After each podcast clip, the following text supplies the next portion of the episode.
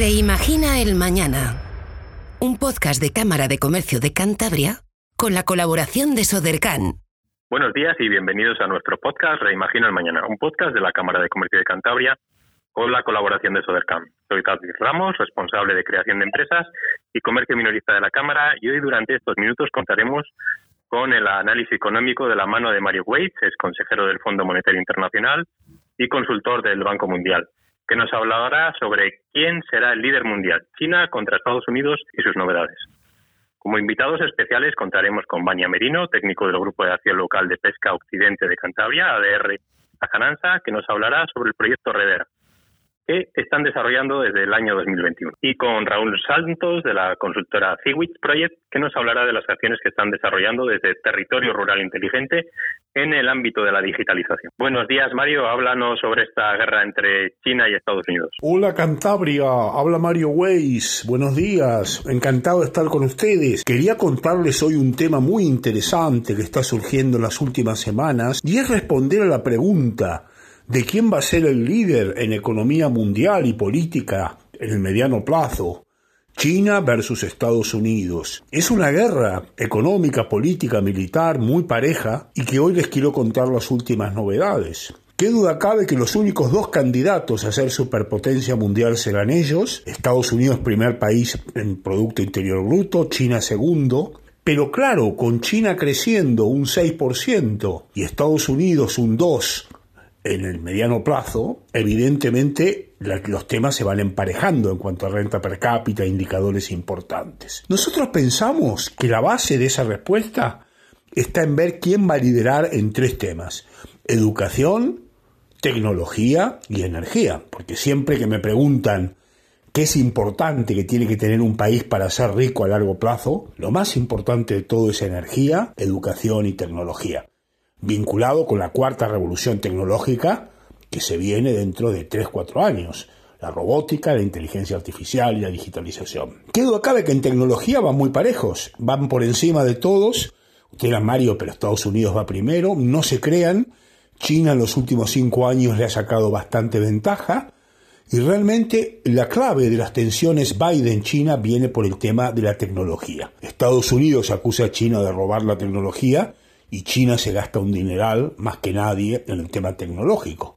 Y ese tema no está claro. Hoy día están, les diría, cabeza a cabeza. En el tema de educación, sin embargo, Estados Unidos lleva una clara ventaja. Tenemos las grandes escuelas de negocios y colegios americanos, pero también es cierto que de la gran cantidad de universidades y másters, solo unos pocos son muy buenos. La mayoría son las universidades y los másters peores que los españoles. Por supuesto está la elite, Harvard, MIT, Chicago, Stanford, Berkeley y evidentemente en eso históricamente Estados Unidos va por delante. Sin embargo, China está haciendo un gran eh, esfuerzo en los últimos años fomentando la educación privada. Ya sabéis que China básicamente el modelo educativo es público, viene del comunismo, pero en los últimos cinco años lo privado ha ido a más y está cortando rápidamente esa ventaja importante. En el tema energético, aquí viene lo más interesante, los dos históricamente lo hacen fatal.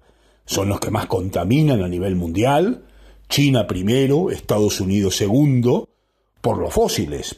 Es conocido la, dependencia china del carbón, del petróleo por parte de Estados Unidos, el fracking y las nuevas técnicas, y ambos, con el cambio energético y el modelo de sostenibilidad, van a menos. O sea que básicamente esos dos temas, evidentemente habrá que reemplazar el carbón China y el petróleo Estados Unidos por biomasa, agua, aire, sol y renovables. Y en ese tema es cierto que los dos están haciendo esfuerzos.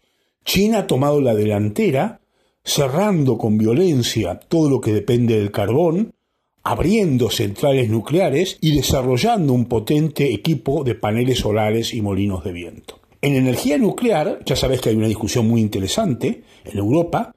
Francia, que es el gran líder de energía nuclear, ha propuesto básicamente que la energía nuclear sea considerada limpia, porque es cierto que no tiene contaminación directa, pero los ecologistas, cada vez más fuertes en Europa, liderados por Alemania y los nórdicos, se oponen. España también se opone. El argumento es recuerden Chernobyl, recuerden Japón, y luego que aunque es cierto ¿no? que la energía nuclear no contamina, los residuos nucleares hay que guardarlos bajo tierra y eso es un peligro, con lo cual los países ecológicos se niegan a considerar lo nuclear como energía limpia. Entonces, en este tema de la energía, los dos están haciendo un gran cambio porque tienen que dejar de depender de los fósiles y los dos dependen mucho de los fósiles, pero yo les diría que ahí es un tema que va parejo a parejo. Los chinos muestran más rapidez, pero Estados Unidos sabe que la guerra depende de eso. Por último, políticamente en Occidente preferimos Estados Unidos, una democracia consolidada, que es modelo para todos, mientras que China es una dictadura. O sea que desde ese punto de vista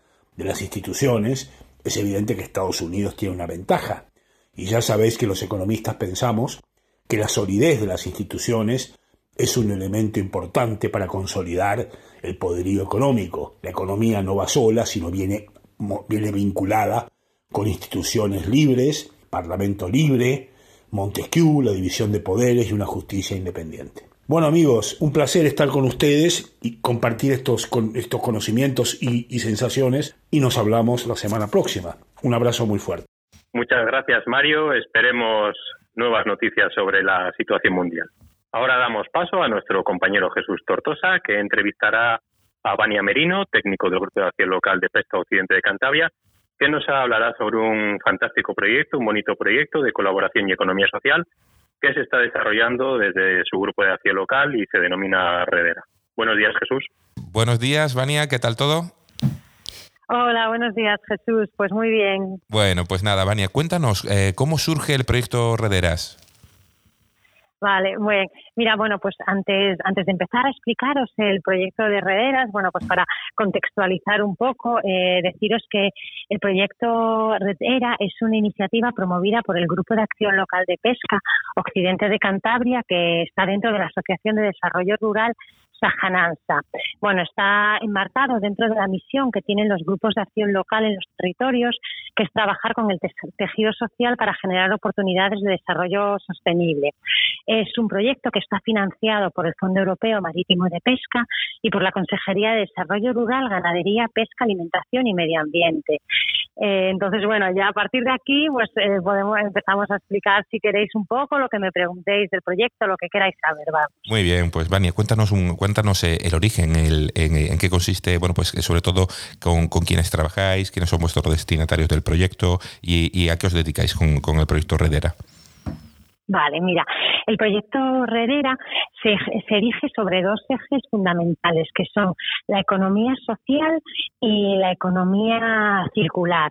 Ambos ejes confluyen, ¿no? Eh, se convierten en uno solo, ¿no? En el, en el canal conductor del proyecto para poner en valor el oficio de Redera, para darles visibilidad a estas mujeres, eh, para también eh, favorecer el relevo generacional y aumentar a través de la diversificación que ahora iremos desarrollando cómo se hace, eh, aumentar el nivel de ingresos, lo que también hace más atractivo ¿no? Eh, ese relevo generacional. Entonces, bueno, pues eh, esto es un poco, ¿no? De, manera general lo que lo que es el proyecto. El proyecto nace al principio de todo como una iniciativa de economía social, digo de economía circular, perdona. lo primero, ¿no? Lo primero lo que en lo que se piensa cuando se pone en marcha es en dar eh, una segunda vida a las redes de pesca que ya no se utilizan para la actividad pesquera, es decir, reutilizar, ¿no? Transformar ese residuo, y transformarlo en una materia prima pero conversaciones, ¿no? Cuando empieza el proyecto, se trabaja mucho con, la comunidad pesquera, eh, con, la, con las rederas y, bueno, trabajando con ellas eh, se llega a la conclusión que aparte del problema de la reutilización de las redes de pesca, estamos ante otro problema que es eh, sus condiciones, su nivel de ingresos y la falta de relevo generacional. Entonces, se une, ¿no? En ese mismo momento se empieza a construir el proyecto en base a esos dos pilares que habló al principio, la economía social y la economía circular. La economía social porque en todo momento, no nos olvidemos que las cofradías de pescadores son unas entidades de economía social, con lo cual ya ese modelo eh, de emprendimiento lo tienen bastante interiorizado. Eh, siempre queremos eh, que den los pasos hacia la constitución de, de una empresa, de una entidad de, economía social. Ya veremos ¿no? qué figura con, se concretará eso. Muy bien, Vania. Y bueno, pues entonces estáis trabajando ahora mismo. ¿cuánta, ¿Cuánta gente está participando en el proyecto? Mira, eh, en un principio eh, se inició con, con, las siete rederas, eh, siete rederas de San Vicente de la Barquera y luego se han incorporado dos chicas nuevas que son las que darán paso a, esa, no, no, las que formarán parte, perdona, de, de, ese relevo generacional, con lo cual una parte del proyecto ya, bueno, pues lo estamos, no, estamos alcanzando ese objetivo que es favorecer el relevo generacional.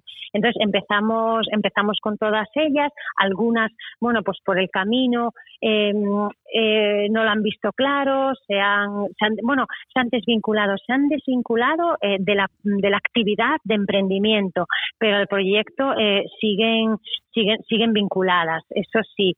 Y el proyecto bueno sobre todo no en su desarrollo se ha, se ha basado en una en una metodología formativa eh, bueno, pues eh, desde el grupo se tiene claro que, es importante ¿no? Eh, dar las herramientas para que ellas puedan decidir y sobre todo para la sostenibilidad en el tiempo de este proyecto.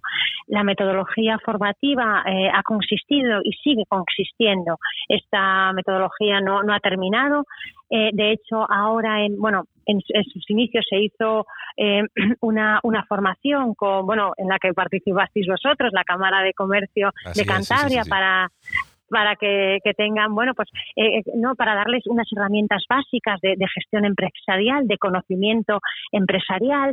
Eh, esa formación se va a iniciar ahora en febrero con ellas, donde ya además se va a incluir, como bien sabéis vosotros, vamos, mejor que yo, ¿no? Casi, bueno, tema de de digitalización empresarial, de gestión de redes sociales, bueno, pues también son herramientas que ahora mismo para emprender cualquier actividad empresarial eh, son esenciales. Y luego, por otro lado, una formación más vinculada a la, a la, creatividad, ¿no? Por a, temas textiles, temas de tratamiento de redes, para que ellas dejen de ver, ¿no? Eh, dejasen de ver eh, eh, las redes como un residuo y las empezasen a ver como una, como una materia prima y ahora seguimos, ¿no? Seguimos formando, seguimos haciendo formación, eh, dando pasos, ¿no? Pasos sólidos para que ellas, eh, bueno, pues eh, este, a, finales de primavera, verano, ya puedan constituir la entidad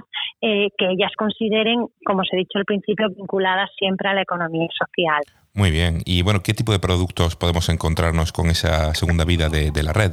¿Tenéis ya pensado, pues ya estáis trabajando con ello? Sí, sí, sí, ya, ya tienen, bueno, ya tienen productos, ya han sacado, ya han sacado una línea de, productos, hacen bolsos, bolsos que combinan con, con, textil, luego también trabajan las, las redes de pesca en, en un telar, con lo que hacen tejidos, con eso están haciendo también bolsos, carteras, eh, alfombras, eh, hacen, eh, bueno, una, una de, la, de las cosas que, que también teníamos claro, ya que es un proyecto de economía circular, es evitar, ¿no? Intentar dentro del proyecto generar lo mínimo que pudiésemos de los de los, de los de residuos. Entonces, con las redes que ellas, porque bueno, todos los productos que hacen, esto no lo he dicho, también es interesante, además de reutilizar las redes de pesca, eh, utilizan las mismas técnicas que las rederas utilizan para eh, reparar las redes. Con lo cual, cuando una persona se lleva un producto de, de la marca redera, eh, no solamente se está llevando una red reutilizada, sino también se está llevando un trozo de patrimonio inmaterial, ¿no? Porque al final el oficio de redera se sigue transmitiendo oralmente de generación en generación. Entonces, eh, bueno, pues hacen eso con los, con lo, con lo, como ellas tienen una manera de cortar, ellas no cortan la red de cualquier manera, con, con, los trocitos, ¿no? de red que sería su propio residuo, pues hacen también elementos decorativos como pueden ser unos pajaritos, bolas para, para decorar el árbol de Navidad que han sacado en diciembre. Bueno. tienen una amplia, una amplia gama de productos. Además es que ellas no paran de, de pensar, de innovar y son muy creativas, la verdad. Pues nada, muchísimas gracias, Vania, por presentarnos eh, este proyecto, este bonito proyecto, y esperemos, pues nada, muy pronto poderos veros ya constituidas como, pues, como la figura de economía social que consideréis, y bueno, pues que las empresas de Cantabria puedan tirar de vosotras, pues para su packaging y bueno, pues para, para darle esa segunda vida a las redes de pesca. Bueno, pues muchas gracias a, vosotros pues por dejarnos ¿no? este espacio para poder dar visibilidad y proyección al proyecto de Redera. Muchas gracias. Muchas gracias, Vania. Un fuerte abrazo. Otro adiós. Muchas gracias, Vania. Muchas gracias, Jesús. Ahora damos paso a Raúl Santos, que nos hablará sobre las acciones que están desarrollando desde Territorio Rural Inteligente. Nos acompaña también Jesús Tortosa, el director de la Cámara. Buenos días, Jesús, de nuevo. Buenos días, Raúl. ¿Qué tal todo? ¿Qué tal, Jesús? ¿Cómo andas? Pues aquí andamos, aquí andamos. muy bien. Bueno, cuéntanos, cuéntanos, cuéntanos, ¿qué es Territorio Rural Inteligente? Pues, ¿qué es Territorio Rural Inteligente? Eh, es una buena pregunta. Eh, es un modelo, pero es una plataforma, ¿vale? Y te voy a contar.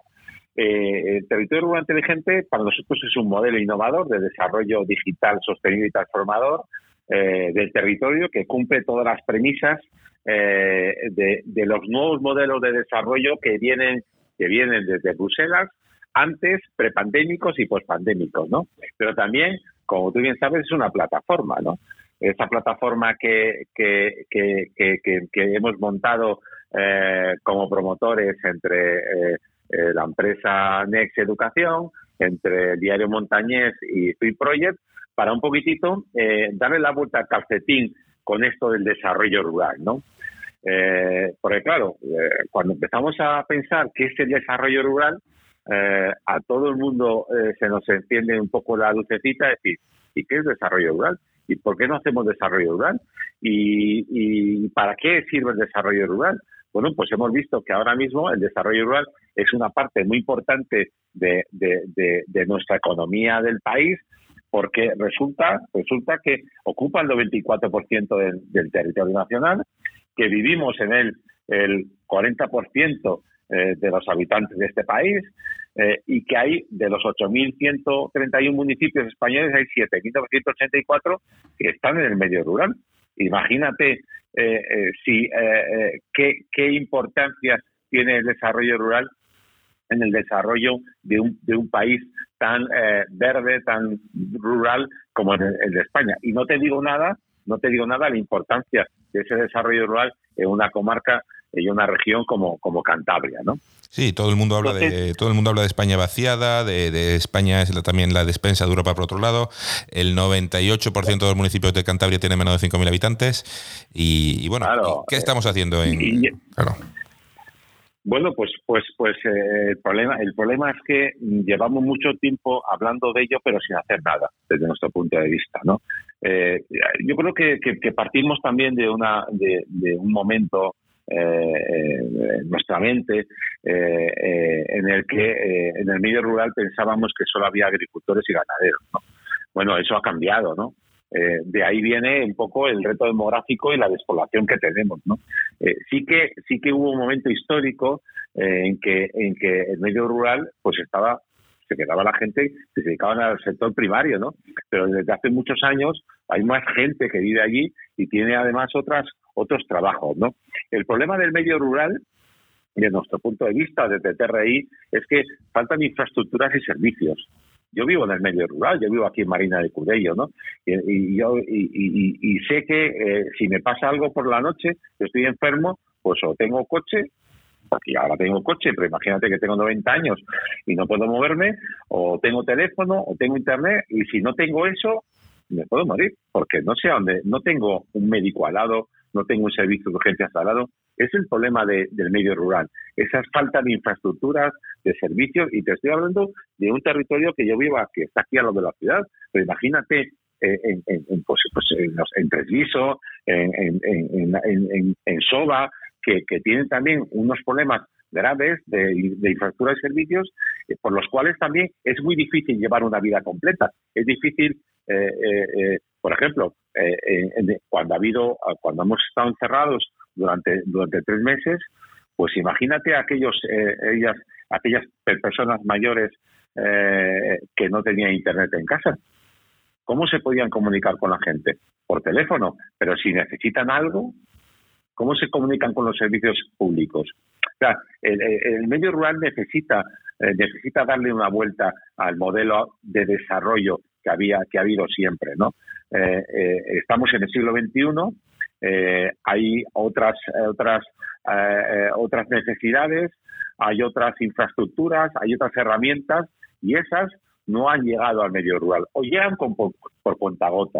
También es verdad que el medio rural está muy envejecido, la gente joven nos solemos ir de, allí para buscar nuevas oportunidades, pero claro, eh, con ese abandono, esa, esa, esa despoblación, lo que estamos dejando aparte, como bien dijiste antes, que eh, es que el medio rural donde se genera la, la, la, la, digamos como la despensa y la, y la, y la, nevera de los productos que consumimos en nuestras ciudades, ¿quién se va a dedicar a eso si todo el mundo nos vamos de allí, no? Por lo cual necesitamos volver al medio rural y además necesitamos que desde las ciudades, que son los centros donde se donde se definen las leyes, eh, haya cierta eh, visión rural, haya cierta lupa rural para entender un poquitito lo difícil, lo difícil que es para cualquier persona que quiera vivir o trabajar en medio rural seguir allí. No es, no es fácil, ¿eh? Yo te digo, yo veo mis vecinos, yo tengo coche, pero yo llevo a algunos vecinos míos a, Santander cuando tienen que ir al médico y coincidimos porque esperar al autobús lleva un tiempo largo. Imagínate si llueve, ¿no? Eh, y esto y esto es el eh, este es un problema no es un problema solamente de Cantabria o de España es un es un es un problema que es europeo también y yo, yo creo que de todo el mundo. De hecho, el territorio rural inteligente es la, la, la eh, por así decirlo, la, la, traducción al castellano de las Smart Village. Eso es. ¿Vale? Que realmente es un proyecto europeo que lo que lo que lo que lo que, de que habla hoy de llevar eh, las nuevas infraestructuras, los nuevos servicios, la digitalización, eh, la sostenibilidad, la conectividad y la accesibilidad al medio rural. ¿Vale? O sea, sin convertirnos. Sí.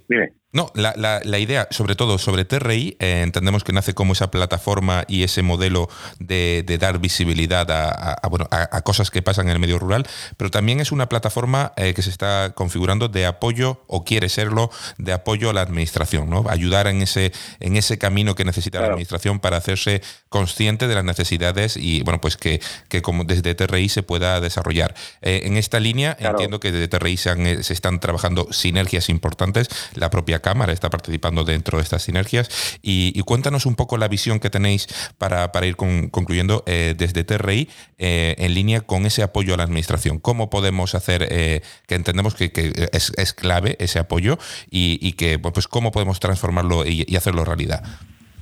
Claro, es que es que ahí ahí volvemos un poco al tamaño, ¿no? Por ejemplo, en Cantabria sí 102 ayuntamientos, 97 de menos eh, de menos de, de 20.000 habitantes eh, y, luego tenemos eh, todos esos pequeños ayuntamientos que tienen menos de 1.000 habitantes. esas personas, esos esos esos ciudadanos que vivimos allí, tenemos pagamos nuestros impuestos y tenemos que tener acceso a los mismos servicios. Para que, para que tengan esos servicios, esos ayuntamientos tienen que obtener fondos y ahora los fondos llegan, antes también, pero ahora más, con el, el plan de, como de resiliencia como del gobierno de, España, a través de órdenes y subvenciones. Claro, los pequeños ayuntamientos eh, eh, no tienen la capacidad de llegada, ni la capacidad de análisis, ni la capacidad de, de, redacción de, de, de, los proyectos que les van a, les van a, facilitar dar el salto a ofrecer eh, servicios de, valor añadido y servicios eh, necesarios para sus ciudadanos. Eh, por eso, cuando cuando cuando cuando vimos que había esa necesidad, pues hablamos con vosotros, con las cámaras, que, que sois que sois el territorio, porque al final estáis en el territorio, que, que además lo conforman las pymes locales, que son aquellas, aquellas pymes que realmente trabajan en el territorio, no las grandes empresas, las pymes, y que, y que desde nuestro punto de vista ese binomio entre necesidades del territorio y las pymes que pueden aportar soluciones con la financiación eh, que nosotros podemos ayudar desde las oficinas de transformación inteligente del territorio, las OTIP, que es la herramienta que hemos desarrollado con vosotros, pues todo ese binomio puede ser, es, vamos, no que puede ser, es que es importante y necesario para aprovechar al máximo todas las ayudas de financiación que llegan ahora. Y créeme que, que, está haciendo una, ah, estamos teniendo una respuesta eh, muy interesante por parte de los ayuntamientos porque, claro, les facilitas el poder acceder, el poder saber lo que viene y, y otra cosa muy importante, el poder redactar porque el redactar los proyectos es algo que lógicamente los, los, pequeños ayuntamientos pues tienen a lo mejor el alcalde y un secretario y un interventor que está en más ayuntamientos y no tiene más gente a los cuales acudir. Entonces, nosotros les ayudamos a poder hacer ese, ese trabajo que yo creo que ayudándoles a ellos nos, nos ayudamos a toda la región. ¿no? Es algo creo que muy innovador eh, y muy necesario. Bueno, pues eh, hay una oportunidad lanzada encima de la mesa para, que la administración bueno, pueda creer en este modelo de, sobre todo de colaboración público-privada. Entendemos que, eh, por parte de la Cámara, entendemos además que es la adecuada y que bueno, pues eh, facilitará mucho el conocimiento experto, tanto de a nivel empresarial como, como de las cámaras de comercio como instituciones y bueno, y los demás colaboradores que, hay en la tangente para poder apoyar el modelo de, de bueno, pues ese, ese territorio rural inteligente que servicios y como decíamos al principio también, eh, bueno, pues que cuando se ejecuten proyectos no vayan, no sean proyectos verticales, sino que se conviertan en transversales porque hay alguien que no solo ve ese presupuesto y esa ejecución eh, concreta, sino que está viendo desde una visión más amplia el territorio y ve las sinergias que ese proyecto puntual puede estar generando para poder articular, ¿no? Entonces, bueno, pues eh, nuestra más enhorabuena, más sincera enhorabuena por, por, vuestra parte y, bueno, pues eh, muchas gracias Raúl por, por todo este proyecto eh, y bueno, pues seguiremos informando sobre ello. A ti Jesús, a tu disposición para lo que necesitéis. Muy bien, pues muchísimas gracias Raúl, un fuerte abrazo. Nada, un fuerte abrazo para ti también. Gracias. Muchas gracias Raúl, muchas gracias Jesús. Pues hasta aquí ha llegado nuestro podcast de hoy, esperamos que lo hayan disfrutado y, como siempre, pedirles que lo difundan. Damos las gracias a Sodercan, quien lo hace posible todas las semanas, y un fuerte abrazo. Reimagina el Mañana, un podcast de Cámara de Comercio de Cantabria con la colaboración de Sodercan.